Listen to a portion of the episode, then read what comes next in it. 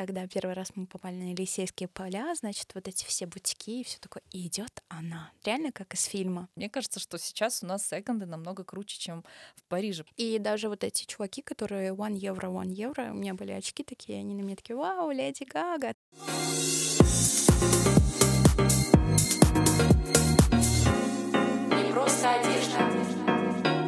Сегодня у меня в гостях Майя Старовойтова. Я тебя знаю как стилиста бренда Унамасуна. Я знаю, что ты стилизуешь показы Унамасуна. Также у тебя была школа стилистики. Что еще я про тебя не знаю? Ну, я начинала лет 12 или 13 назад. Я была блогером, я писала о моде.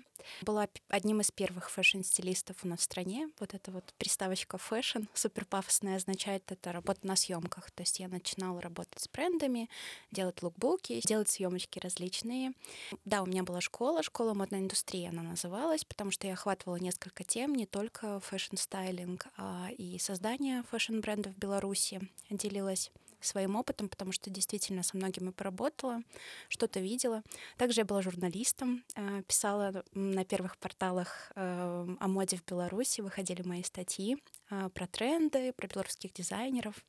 Да, сейчас я работаю с Унамасуна. Ну, я скорее так, бренд-менеджер, маркетолог, пиарщик. Вот занимаюсь инстаграмом, визуалом, креативом, какими-то организационными процессами внутри бренда. Угу. А ты знаешь, что я заметила? Я помню, когда вот начиналась вот эта вся фэшн-индустрия в Минске, я прекрасно помню первых девочек, среди которых, кстати, была Анна Кос, а, блогерка, сейчас она тоже блогерка, но были и другие, просто которые канули в лету. Вот они куда-то делись. Я даже недавно думала, найду-ка я тех, про которых я когда-то а, в десятых годах читала. Одна просто ушла из деятельности, перестала быть блогеркой, просто там ведет какой-то свой личный инстаграм. Кто-то вообще пропал эм, Короче, вот все те, кто начинали, сейчас загасились, и, получается, пришло новое поколение фэшн-блогеров. Почему так случилось? Вообще был немножко другой формат. То есть он был построен не на внешнем виде блогера, а как блогер пишет. То есть я застала очень такое эмоциональное и волнительное время блогеров, когда мы ходили на неделю моды в Беларуси, и у нас даже было такое небольшое соревнование, кто быстрее напишет рецензию. Да, сейчас э, даже та индустрия, написать быстрее отчет, рассказать, а что ж нам показали, уже сейчас это никому не нужно. Да, тогда у нас еще была там борьба, ну это вот помимо э, постов и писательства еще же стрит-стайл был, то есть мы прям наряжались, прям продумывали лучки. Но сейчас э, таких событий в моде в Беларуси их нет, как были тогда. То есть тогда мы замиранием действительно ждали показ там Наташи Цуран, э, Оли Кучеренко, какая будет отсылка, Маквин, не Маквин, там mm-hmm. еще что-то. И, ну это было время другое, то есть белорусские дизайнеры не так тогда были подточены под коммерческий успех, поэтому они рассматривали, вот как старая школа создает коллекцию как самовыражение, да, такой метод самовыражения, показать, что у тебя в душе, и показать это через формы, стиль и так далее. Но сейчас уже такого нету. Сейчас, понятное uh-huh. дело. Э, ну, мне кажется, это основная наша проблема, то, что мы не, содерж... не задержались где-то между. То есть мы начинали супер-супер творчество, в итоге все ушли в супер-супер коммерцию. А современная мода, успех современной моды, он заключается как раз-таки вот в этом балансе. То есть тебя хорошая коммерческая часть, но ты еще и даешь людям, там, людям какую-то фантазию, идею или еще что-то. В коммерцию ты имеешь в виду ту самую базу, в которую ушли белорусские дизайнеры, их винят все вокруг, что шьется только неинтересная база, и все лишь бы продавалось. Нет, э, коммерция это не только там жакетик, э, брючки и так далее. Ну, скажем так, это более простые, понятные вещи. То, что действительно люди будут чаще носить в жизни. А, понятное дело, что какую-то суперсложную вещь какого-то необычного цвета, ну, меньше людей купит. Вот. Я работаю очень давно, и это замечаю, то, что несмотря на то, что все говорят, вот, почему все в черном и так далее, и так далее, у всех брендов, с которыми я работала, черный цвет и остальные базовые цвета, они на первом месте. Базовость, она скорее подразумевает не, ску... не скучность вот эту, а носибельность и понятные какие-то вещи, вещи, которые подходят большему количеству людей. Угу. Ну вот я сегодня как раз в яркой вещи, кстати, от Уна Масуна. А потом слушатели посмотрят статью на онлайнере. Классный бодик с эффектом э, рентгена. А, джинсы перевертыши у меня от ММ6, белые кеды. В чем ты сегодня и почему? Жакет из секонда, мужской отдел 10 рублей, а, брюки и юбка тоже с маркетплейса и обувь манго. А, вернусь к неделе моды. Да, получилось так, что произошел некий регресс. Начиналось все с эффекта вау, все хотели туда попасть, потом а, почему-то неделя моды перестала быть престижной, уже люди не хотели настолько быть в числе тех, кто сидит там, смотрит, вот почему-то. Ну а сейчас у нас, в принципе, неделя моды пропала, в отличие от э, Парижа, про который мы сегодня, собственно говоря, собрались поговорить и перешли на какие-то другие темы. А, будем мы сегодня говорить про Париж как про столицу моды. Ни для кого э, не откровение, что Париж считается самой главной столицей моды. Почему мы решили вообще про это поговорить? Потому что я в августе там была, я уже там не первый раз, я обожаю Францию грежу Франции, и когда я там максимально всем наслаждаюсь, приехала сюда и делилась своими впечатлениями о том, что там так много стильных людей, у меня просто разбегались глаза, мне хотелось их фотографировать, размещать в Инстаграм, что, собственно, я и делала. И, кстати, на пост про парижский стиль меня вдохновили а, российские блогеры, например, Ибрагим Гациев, стилист, он тоже делал свои репортажи про Францию, он там фотографировал людей в возрасте, которые тоже очень... Ну, Париж славится людьми в возрасте, которые выглядят стильно. Это какие-то винтажные очки, это какая-то шуба, люксовая сумочка, при этом вот этот такой шик, который они несут, несмотря ни на что, сидят в кафе, пьют вот это, этот кофе и так далее. К чему это я? Я люблю Париж. Как ты ты относишься к нему? Um, люблю. Конечно, когда там нахожусь, вдохновляюсь. Просто Париж — это вообще первый город, э, в который я когда-либо попала, я имею в виду в других странах. Угу. То есть первая моя поездка, она сразу началась. То есть я взяла по максимуму. Я сразу такая, куда бы поехать? Ну, помимо стран СНГ, э, в Европе там или еще куда-то. Я такая, Париж. Ну, это была такая большая мечта, конечно же, поэтому выбор пал на этот город. Конечно, люблю, восхищаюсь, потому что это история не только моды, но и искусства, литература и так далее. То есть я очень люблю гулять по Парижу и представлять, а как это было когда-то. Uh-huh. А может быть, здесь кто-то сидел, пил кофе, а может, тот кто-то гулял. И вообще я еще не успела это сделать, но я планирую такие сделать для себя туры в следующий раз именно по каким-то своим любимым героям, походить по их местам. Э, что самое прикольное, да, вот мы как люди из моды, мы любим Париж э, в том числе за модное историческое прошлое, но есть люди, которые прям его ненавидят. И я вот иногда думаю, за что? Ну, за что можно ненавидеть Париж, ну, на самом деле? Ну, то, что я слышала, то это какие-то банальные комментарии, бездомные. Mm-hmm. Ну, на самом деле, мне кажется, это такая уже люди придираются, потому что в любом большом городе есть бездомные, которые живут на улицах. Есть сумасшедшие, и это есть и в Москве, в метро я очень часто встречала и так далее. То есть мне кажется, это просто такая болезнь большого города, а не только Парижа.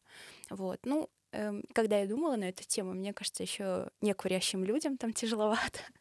Да, потому кстати. что все курят, везде можно курить. А, возможно, поэтому тоже это какой-то дискомфорт создает. Я слышала какие-то вот такие комментарии, там грязно, неопрятно, хотя вот последний раз, буквально в сентябре, э, была в Париже, и мне кажется, он прям вообще супер чистенький стал, такой аккуратненький, и я меньше видела каких-то криминальных сцен, которые я видела до этого, я имею в виду там наркотики и так далее, так далее, то есть я вообще этого не увидела в этот раз. Вроде как даже вот я разговаривала тоже э, с людьми, которые были недавно, тоже мне все сказали, что вот он какой-то стал чистенький, маленький. Угу. Поэтому, возможно, люди, которым не нравится грязь в Париже, им стоит вернуться. Тут, конечно, еще надо сказать, что Париж — это такой центр, самый классный, облагороженный центр. А, выезжая за пределы центра, понятное дело, картинка меняется. И, возможно, еще и поэтому, да, что слишком мало именно а, настоящего красивого киношного Парижа. По сути, это вот эта вот аллея, какие-то еще округи, ну и, собственно, все. Потом начинаются обычные дома. Мы все всегда забываем, что Париж очень маленький, то есть, если я не ошибаюсь, он в два раза меньше Минска, угу. а людей там в два раза больше, чем в Минске живет. Поэтому там на один квадратный метр больше персонажей, историй, каких-то случаев и вообще жизни, чем у нас. Поэтому вы куда не выйдете, вы что-то можете встретить, как хорошее, так и плохое. Но это как везде, мне кажется. Слушай, а по каким поводам ты была в Париже? Я знаю, что все мечтают попасть на неделю моды, все модники, я тоже, конечно, мечтаю. Последний раз мы ездили на выставку тканей посмотреть, как вообще это устроено, можно ли сделать какие-то заказы, что вообще представлено, потому что именно тренды, они на самом деле зарождаются на, выставках, на выставках тканей и фурнитуры. А, несколько раз просто как турист, и один раз я приезжала во время недели моды. Не на неделю моды, во время недели моды, потому что... Ну, мимо не... проходила хотя а, Конечно. Я потом просто подсела на эту иглу э, ходить и смотреть, кто приходит на показы, как это вообще все происходит, потому что это, наверное, одно из самых больших моих впечатлений в жизни, вот как работника фэшн-индустрии в Беларуси. Было очень много всяких историй, конечно, я очень вдохновилась, и это такой моментик, который останется со мной на всю жизнь. А Эти там пять дней. Угу. А что это за впечатление а, насчет недель моды? На самом деле э, ничего сложного нет. Э, у вас просто есть виза, вы покупаете билеты, смотрите, когда проходит неделя моды в Париже, и просто приезжаете в это время. Э, на тот момент у меня был еще блог, Поэтому, как только я узнала, в какой ателье заселяюсь, э, я сразу сделала рассылку по всем брендам, прям вообще не смущаясь, по всей сетке. Баленсиага, всем-всем-всем я написала, типа, здрасте, я блогер из Беларуси, хотела бы попасть на ваш показ. Самое интересное, и на тот момент для меня это было большим шоком, что мне ответило, наверное, может быть, ну, процентов 40. Понятное дело, что это были автоответы, Э, такие типа, ну, там, извините, у нас нету места и так далее, но спасибо за внимание к нашему бренду. Я, еще, я уже тогда заволновалась, потому что сколько раз я писала там в какие-то белорусские журналы или еще кому-то, и ты очень часто не получаешь ответ. Ну, то есть я сейчас говорю про ситуацию там 8 лет назад, угу. и просто игнор, а тут тебе отвечают Баленсиага, пиарщик Баленсиаги. Я писала, почему отель, потому что я сразу просила пригласительный, и ты сразу указываешь, куда тебе могут прислать прислать. Вот, в общем, мне кто-то там ответил. А, приезжаем мы в Париж, а, заселяемся в отель. И мне говорят, ну, мадемуазель, вот э, для вас тут письмо. Я открываю это письмо, и там а, от бренда Endle Minister был плакат и я такая, боже, как мило, они мне прислали плакат. Но фишка в том, что спустя, может быть, лет пять я поняла, что у них так выглядят пригласительные, и они мне прислали пригласительные на показ, а я подумала, что это просто, типа, ну, какая-то печатная продукция, и они решили так вот просто меня отметить. Вот, это, конечно, был большой факап моей жизни. Там не было даты никакой? Ну, там, типа, был написан сезон, но это реально выглядел как огромный плакат, то есть это не выглядело как пригласительное. Там не было моего имени, было только на конверте мое имя. То есть я не совсем поняла. Возможно, это был просто пригласительный для тех, кто вот стоит обычно на показах, смотрит. Вот. Ну, потом началась, э, начался аттракцион по поиску всех показов. Дело в том, что лет наверное, 10-12 назад э, на сайте Недели моды они прям писали локацию, время и так далее. Сейчас они уже этого не делают, поэтому там был целый аттракцион, как найти, где проходят показы. То есть, понятное дело, что есть одни бренды, которые проводят всегда в одном и том же месте, и ты знаешь, а, где будут показы примерно хотя бы.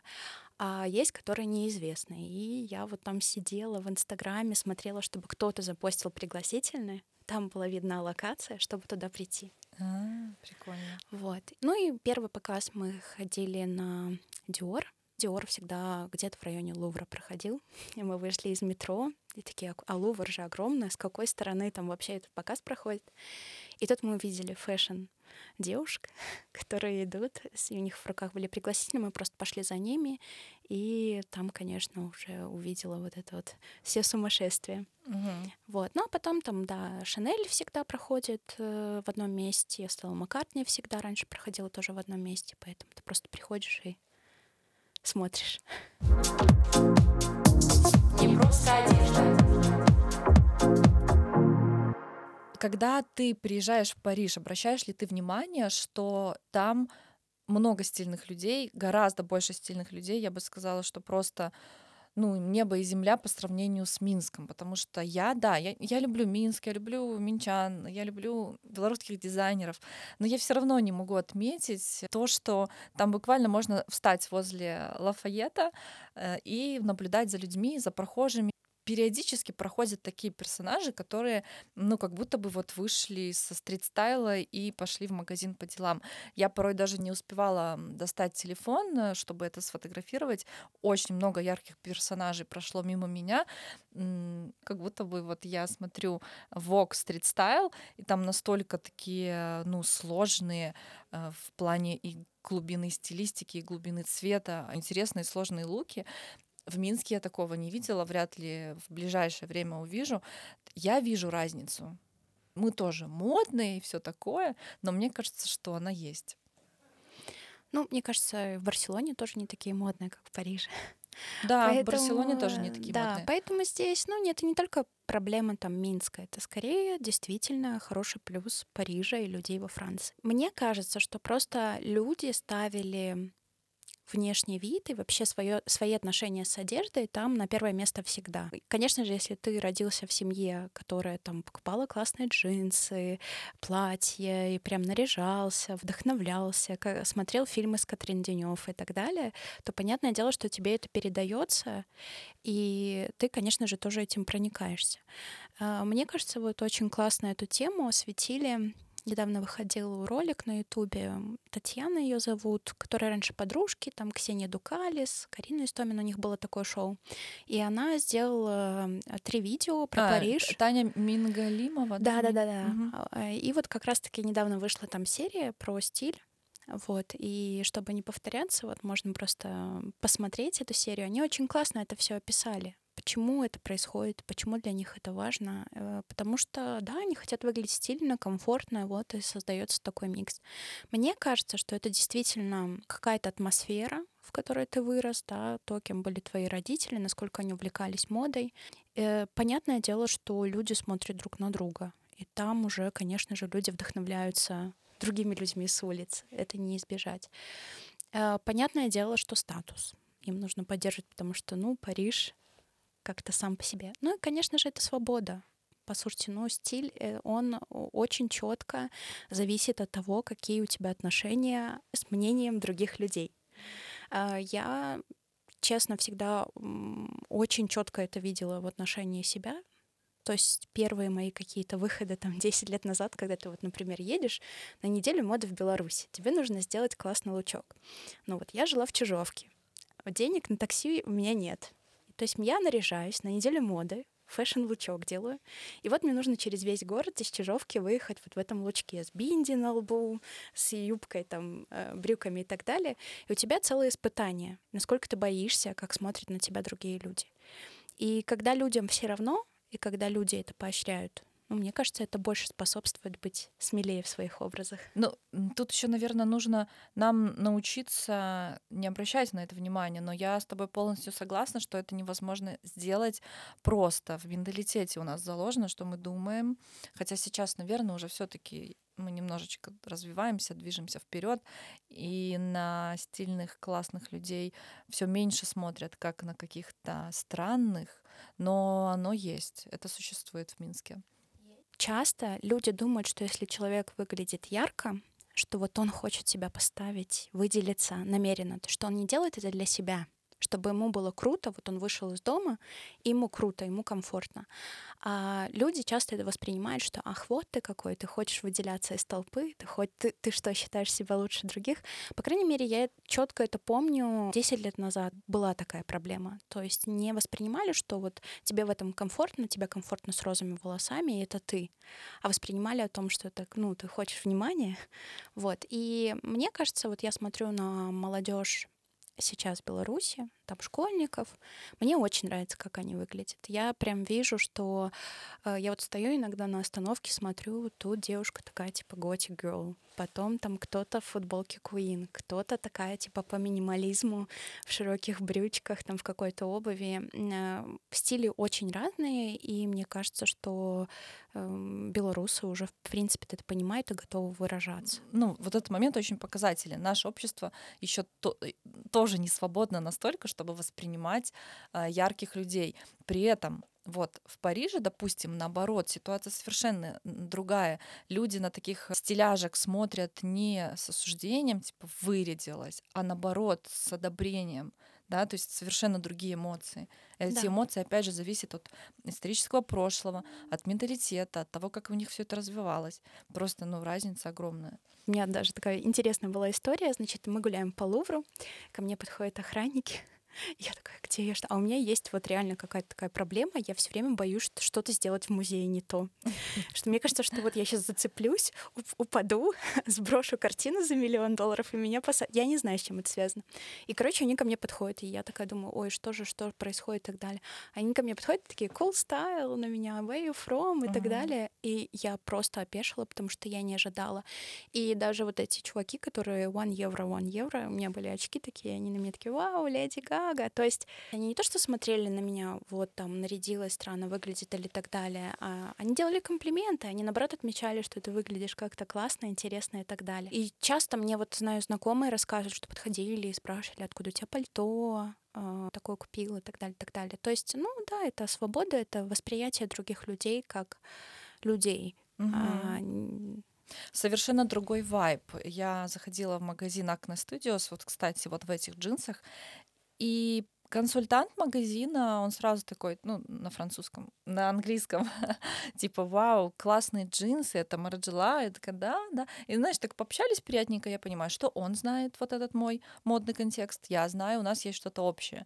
А, опять же, вот э, к вопросу о том, что еще очень важно знание в головах. Чем больше у тебя знаний, в том числе модных, но не только модных, культурных, каких-то соци- социальных и так далее, тем а, свободнее и лучше ты воспринимаешь людей вокруг. И вот он сказал, э, похвалил мои джинсы, а, выразил свое одобрение, зная, что это Марджела. Да, эту ситуацию достаточно сложно представить у нас, потому что модных знаний не хватает. Еще, конечно, вообще пласт и возможности одеваться и как-то самовыражаться.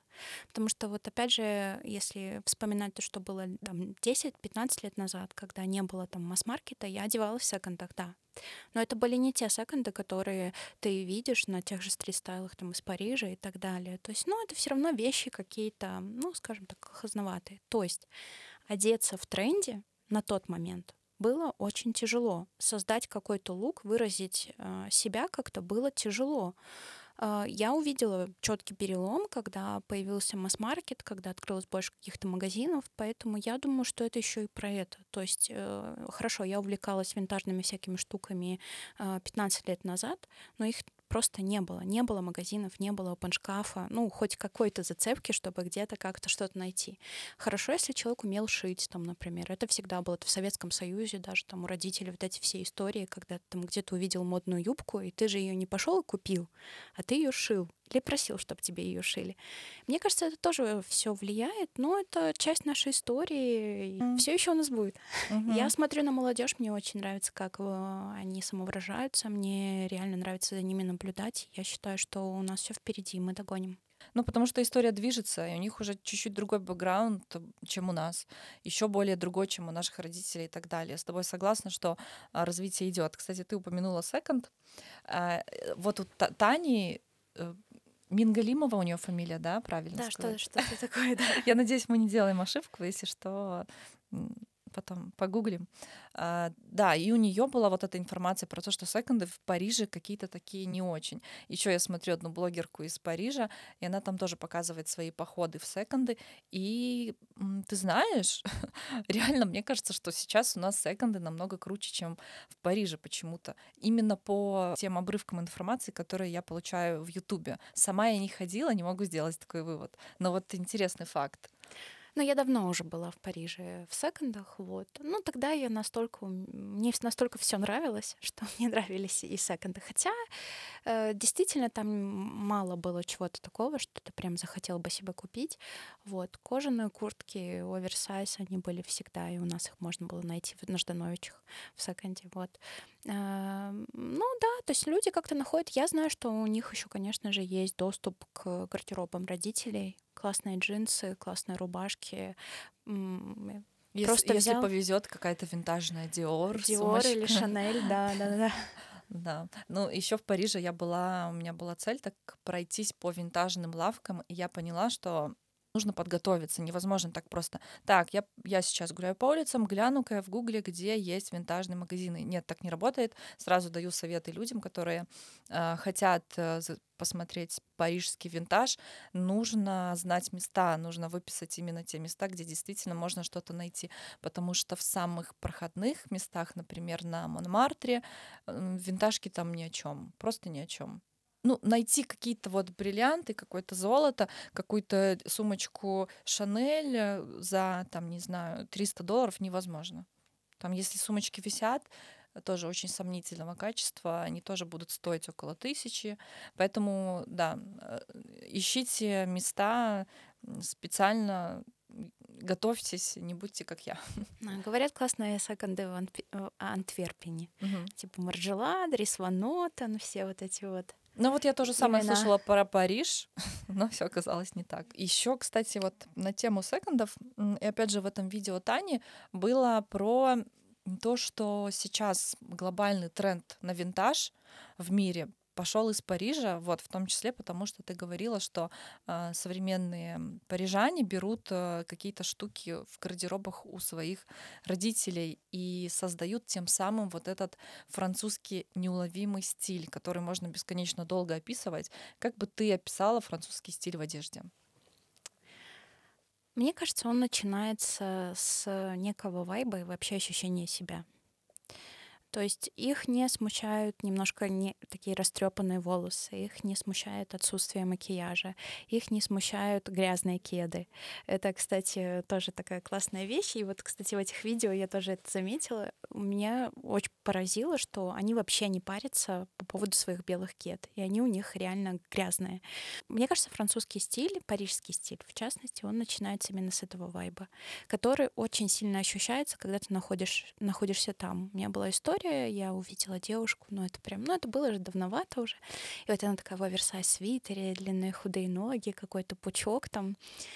Я сделала ее фотографию, отсылаю своей подружке, говорю, смотри, какая классная. Она реально в моменте, она была прям, она меня восхитила. Мне подружка такая, да я не знаю, ну обычный свитер, там все. И я поняла, в чем разница. То есть ты можешь смотреть, и тебе кажется, ну обычный лук, ну что там такого, ну овер этот свитер и все. Я поняла, что особенность их еще вот в этом вот вайбе и то, как они себя чувствуют в этой одежде. А, ну так, если говорить про какие-то составляющие, действительно обсессия с джинсами, простыми классическими синими джинсами, белые рубашки, белые футболки, классный жакет, кеды, причем что кеды вот у них как раз-таки там кто-то в Адидасах, кто-то Вежа, кто-то э, Веджа, Вежа, как бренд называется, uh-huh. кто-то э, в Ансах и так далее. Кеды. Э, ну да, то есть он, э, в принципе, эти составляющие не похожи, но мне кажется, вот то, что нас всех привлекает, и все хотят выглядеть как парижанки, это вот этот вот вайб, свобода изнутри. Ну, как донести этот вайп э, белорусам? Я думаю, никак. Для того, чтобы иметь свободу, парижскую свободу внутри, нужно жить в Париже, причем не один год. Знаешь, мне кажется, что просто еще... А надо ли? Ну, Понятное дело, что просто моды, тренды и так далее. Я, мне тоже, когда было 20 лет, я там возникала и говорила, вот почему у нас так все скучно на улицах и так далее. Mm-hmm. Ну, а кто-то восхищается тем, что славянки все время на макияже, на каблуках в 8 утра и так далее. Понятное дело, что всем бы стало намного легче, даже девушкам, если бы они приняли вот эту вот свободу, кеды, джинсы и чуть-чуть макияж. А, но как этого достичь? Ну, может быть, с годами мы станем свободнее в своих мыслях, восприятии других людей, в частности, как мы уже вот обсудили эту тему, а, и это изменится. Потому что все равно, если ты наденешь даже там а, джинсы, белую рубашку, немножечко размажешь красную помаду и по щечкам в том числе, и не расчешешь волосы, а, то ты все равно это не сто процентов, это не гарантия, не что гарантия. ты выглядишь, угу. будешь выглядеть как парижанка. Угу. Это состояние это их состояние, то, как они гуляют, идут по городу. Они же еще тоже такие мало передвигаются на метро или еще что-то, они все время гуляют. Все выглажено, все чистенько, все там складочка к складочке и все такое.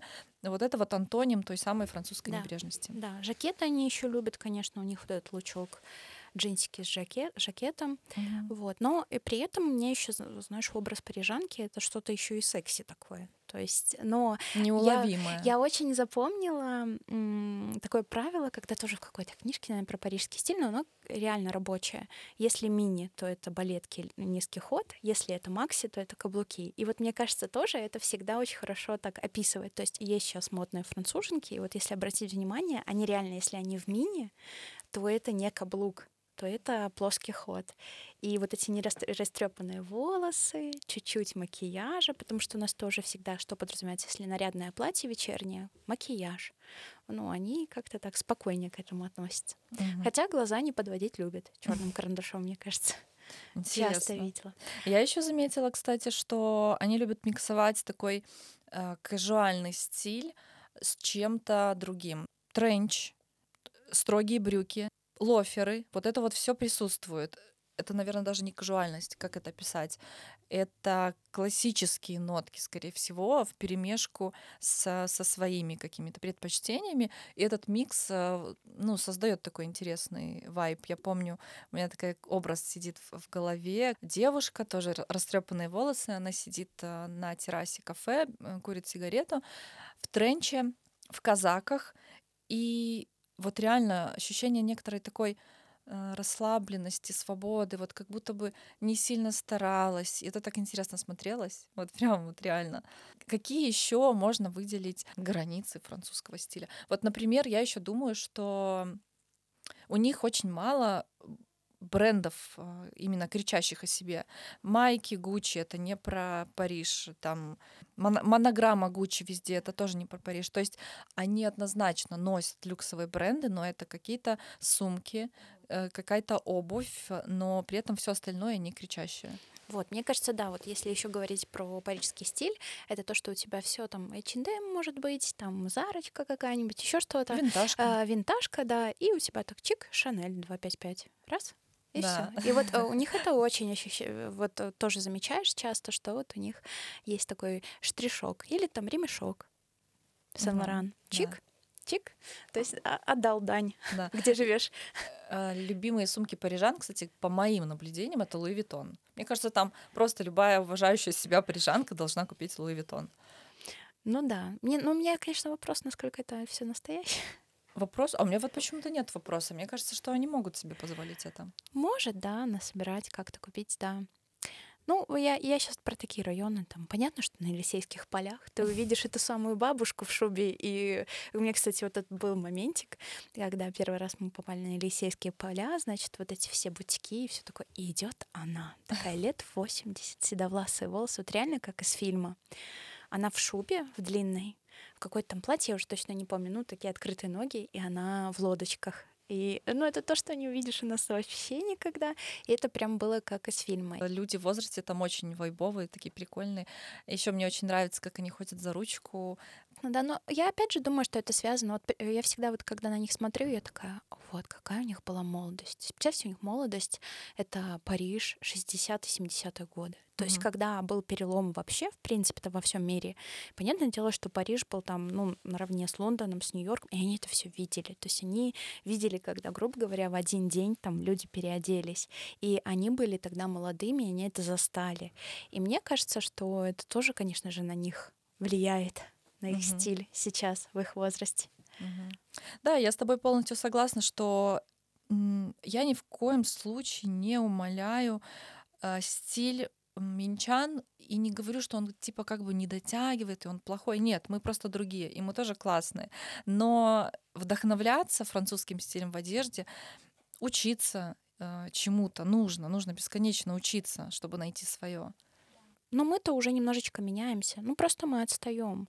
Но я помню эти все моменты, когда стиль Минска менялся, и как это вдохновляло, как это радовало. Я очень помню первые луки. Сейчас это кажется нормой, кроссовки, там, например, с тренчем. Но так как я писала про моду всегда и видела, и смотрела, и мы сами когда даже стритстайл снимали, я помню этот момент, и как это дико было для многих людей. Как кроссовки носить с тренчем. А сейчас да, даже этот вопрос не стоит, он есть и у нас тоже.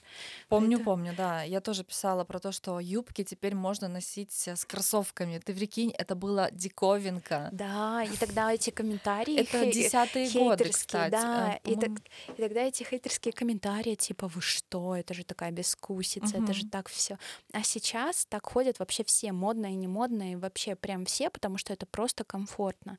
Но я еще раз говорю, то, что я смотрю на молодежь, и я вижу, что у них больше возможностей, чем даже было у меня. А, если тебе что-то нравится, окей, ты там увлекаешься рок-музыкой или аниме, или ты там ходишь в художку, или еще что-то. У них сейчас все-таки больше возможностей а, находить эту одежду, как-то миксовать и самовыражаться, чем было у меня, например, 10-15 э, лет назад. Поэтому я думаю, что они еще покажут свой стиль. Не просто одежда вот эти вот фэшн-показы, на которые стремятся все модники мира, это одна из важнейших причин, почему Париж э, столица моды. Вообще, конечно, неделя моды в Париже до сих пор остается самой влиятельной. Когда во время моего там блогерства, когда я писала про моду, я очень отслеживала все недели моды, прям все-все-все показы, бэкстейджи, детали, рецензии, видео и так далее. Э, но потом со временем я поняла, ну, типа, как бы, чтобы я сама вычленила какие-то тренды и посмотрела. Проходит время, я понимаю, что, в принципе-то, если у вас нет времени, и вы хотите понять, что вообще, где мода находится, вы просто смотрите показы с недели моды в Париже. Но это было всегда и есть до сих пор. То есть э, там проходят самые влиятельные показы, и которые делают самый лучший срез вообще по всем трендам. Угу. Но мне кажется, они конкурируют с Миланом. Милан э, вообще вот в середине прошлого века начал очень сильно граничить с Парижем по вот званию столицы моды. Поэтому есть э, у них некоторая конкуренция, но для меня да, все равно, остается Париж в этом деле главным. Еще в том числе потому, что когда ты ходишь по этим улицам, зная некий исторический контекст, ты можешь ну, просто провести целый экскурс в прошлое. Да? В этом доме было то, в этом доме там Диор начинал, в этом доме Баленсиага начинал и так далее. Но это же просто, да, вот очевидно, что там все начиналось. Вообще вся мода начиналась во Франции. Э, ну, как, как такое понимание моды, вот в прямом понимании, как мы сейчас это видим, работа брендов и дизайнеров, это же на самом деле началось там в начале 20 века. Ну, там в конце 19-го. Но вообще, э, если моду мы расцениваем как какие-то тренды, ткани, какие-то фасоны, про каких-то икон стиля, то, конечно, это все началось э, намного раньше. Вот, кстати, к этому списку еще можно журнал добавить. А, там дати датируется, понятное дело, что точной даты нету, но где-то это все началось там 1600 600 год. В общем, вре время правления Людовик, там такой у них был король, супер fashion. А, Людовик который, 14. Да, по-моему, 14 там как-то него солнце, там еще как-то называли. -huh. В общем, он был весь такой fashion-fashion, и, в принципе-то, он это активно эту идею заселял вокруг себя. И потом в это же время же выходит первый журнал э, о моде. Ну, понятное дело, что это были там зарисовки, но он как раз-таки рассказывал про тренды из Парижа. «Меркурий» назывался. Вот. И этот журнал его могли приобрести в Париже люди, чтобы посмотреть, э, как в Париже и одеваются. А, и это, кстати, важный такой, наверное, момент для моды, потому что это вот было первое, когда можно было смотреть на кого-то. Ну а дальше, опять же, это связано с правителями, людьми, которые были приближены к элите, скажем так, потому что это же Мария Антуанетта фанатела. Вопрос, почему это не развилось так, потому что, например, и в Российской империи тоже люди интересовались модой и тканями, и заказывали ткани и из Китая, и из Индии и так далее. Екатерина та же самая, по-моему, она очень любила одежду, и у них даже там была какая-то конкуренция, там кто быстрее, кто круче. Почему именно во Франции вот так вот получилось, э, э, зародилось?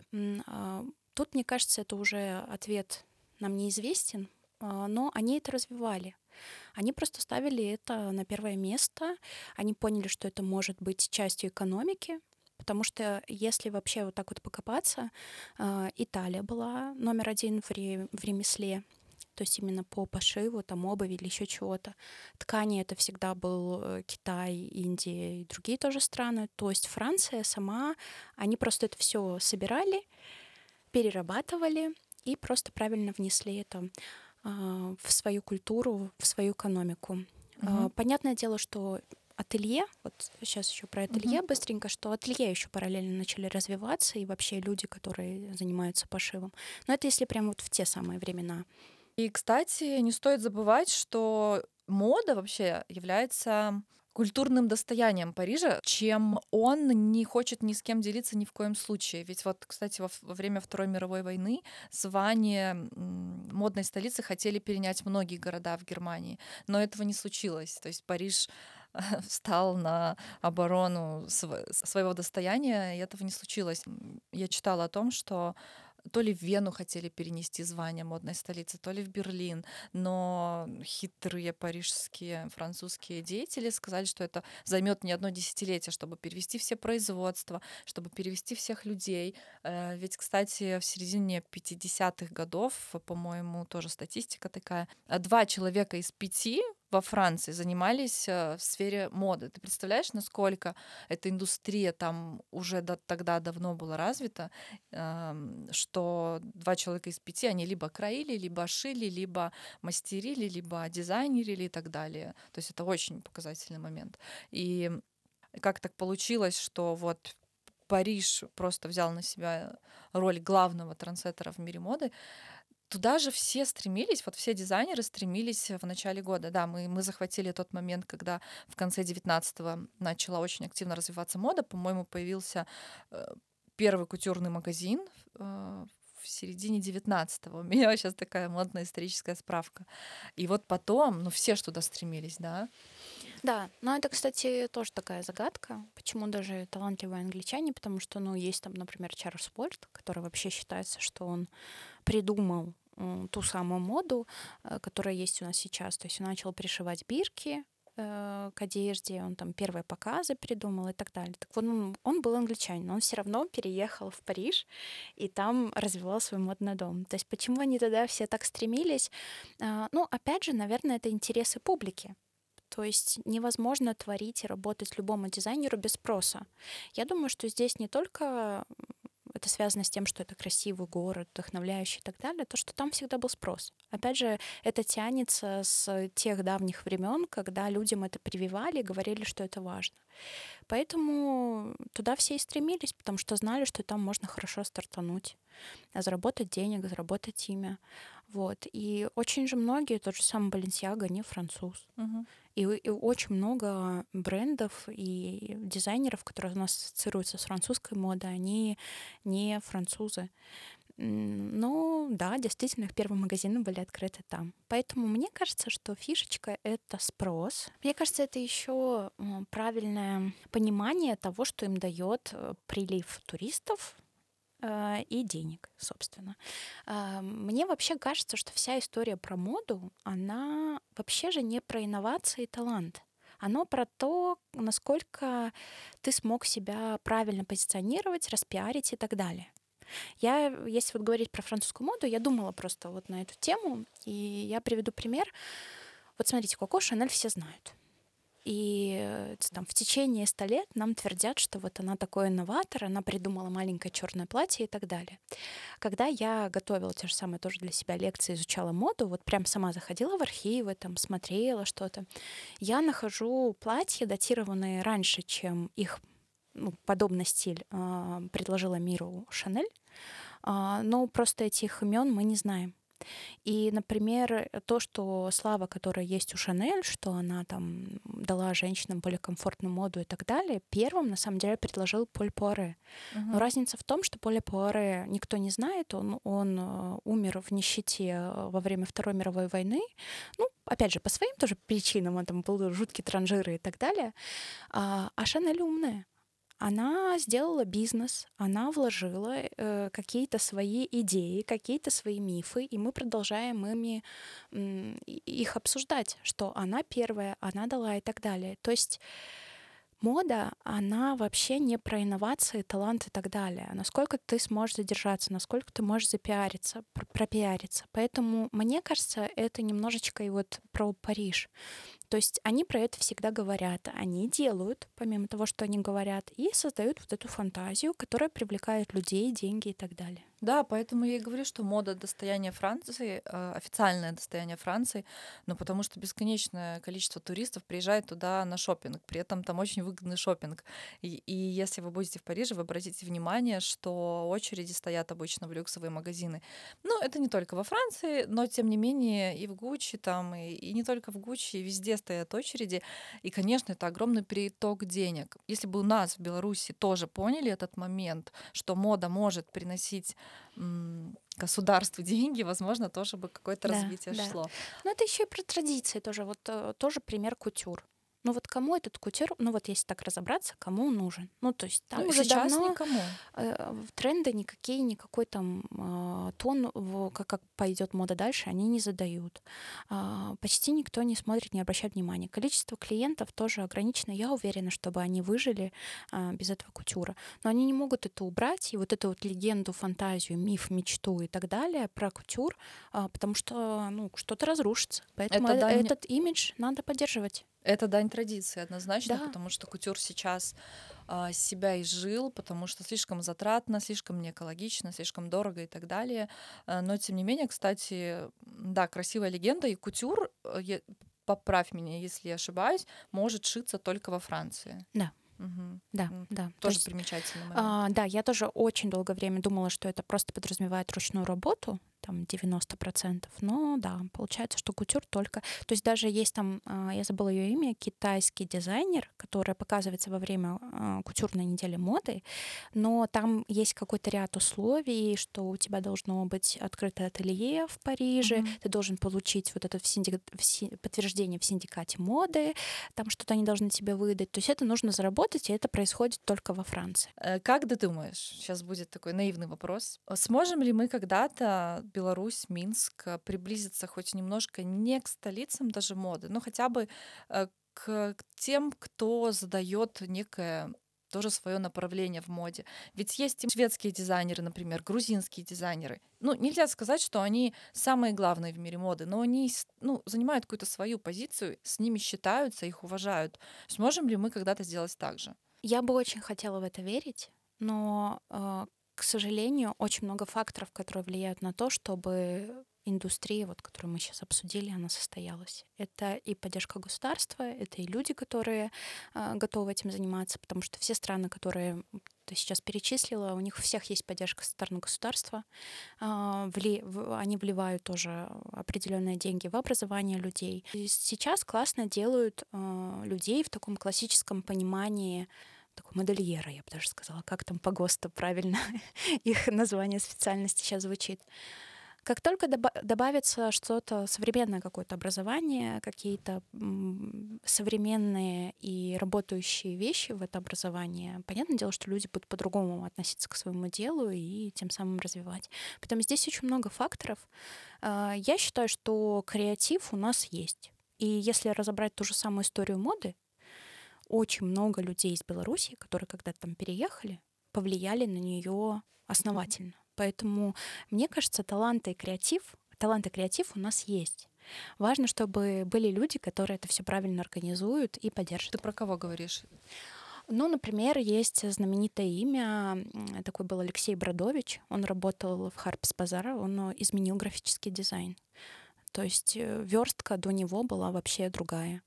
А, и помимо верстки он работал вместе с редакторами моды и так далее. Много. Я уверена, что если копнуть еще глубже, там, я сейчас не вспомню другие имена, например, в том же самом кино очень много кто из Беларуси.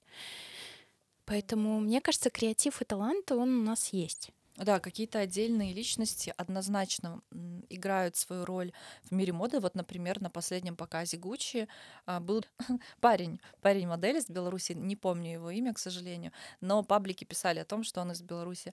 Опять же, наша Женя Катова, да? Послушайте, ну помимо Жени Катова есть э, великая просто Таня Дягилева, которая в 14 лет открыла Прада и была частью, ну, такой второго пришествия супермоделей. Была Марина Линчук, была Ольга Шерер. Э, Ольга Шерер там Ральфа Лорена вдохновляла на протяжении 10 лет. Есть журналисты, которые работают. Я сейчас не помню, как его зовут. Есть Евгений, как-то у него, короче, свой интернет-журнал. Десять лет назад он переехал в Париж, он писал как раз-таки про всякую авангард вот бренды, Энди Министр, Марджела и так далее. У него свой такой вайб. По-моему, он до сих пор работает и пишет, и как раз-таки пишет не просто про тренды, а про теорию моды. Много моих каких-то знакомых, с которыми когда-то тусили на Беларусь Fashion Week, переехали в Париж. У кого-то получилось, у кого-то нет. Кто-то переехал в Нью-Йорк. Э, ну, то есть, понятное дело, что просто людям нужна поддержка. Людям нужно вдохновение. Э, из себя постоянно это доставать очень тяжело. Должен быть спрос. Вот как только появится спрос в чем-то более креативном, интересном и так далее, когда мы перейдем на эти темы, тоже, я уверена, появятся люди, которые будут больше развиваться и творить. Потому что, ну, например, и, там вот вот кому сейчас нужна fashion-съемка? Вот, вот я придумала как fashion-стилист, вот я ее запущу в Инстаграм. Что дальше? То есть это все немножечко, да, то есть ну, должны быть смыслы в этом всем, должна быть поддержка. И когда мы к этому придем, все будет. Ну, видишь, как круто. Кстати, спасибо тебе большое, что ты вспомнила вот эти вот имена, про которые, ну, про некоторых я тоже не знала все возможно. То есть главное, чтобы на, наши сейчас fashion-блогеры, стилисты, которые набирают свои обороты, аудиторию и все так далее, и так далее, шли вперед, развивались и верили, что белорусские имена тоже могут что-то значить на fashion-арене. И желаю им это. На этой ноте мы заканчиваем. Спасибо большое, что пришла. Было очень интересно. У тебя очень глубокие модные знания. Спасибо большое. Э, очень хочу, чтобы вот эти модные знания, именно не поверхностные, а какие-то аналитические, тоже пользовались спросом. Спасибо Это в том числе будет развивать рынок. Ну, благодаря такому подкасту, как у тебя, возможно, и будет формироваться какая-то аудитория, которая будет интересоваться более глубокими темами в моде в Надеюсь. Беларуси. Надеюсь. Все, спасибо, спасибо. пока.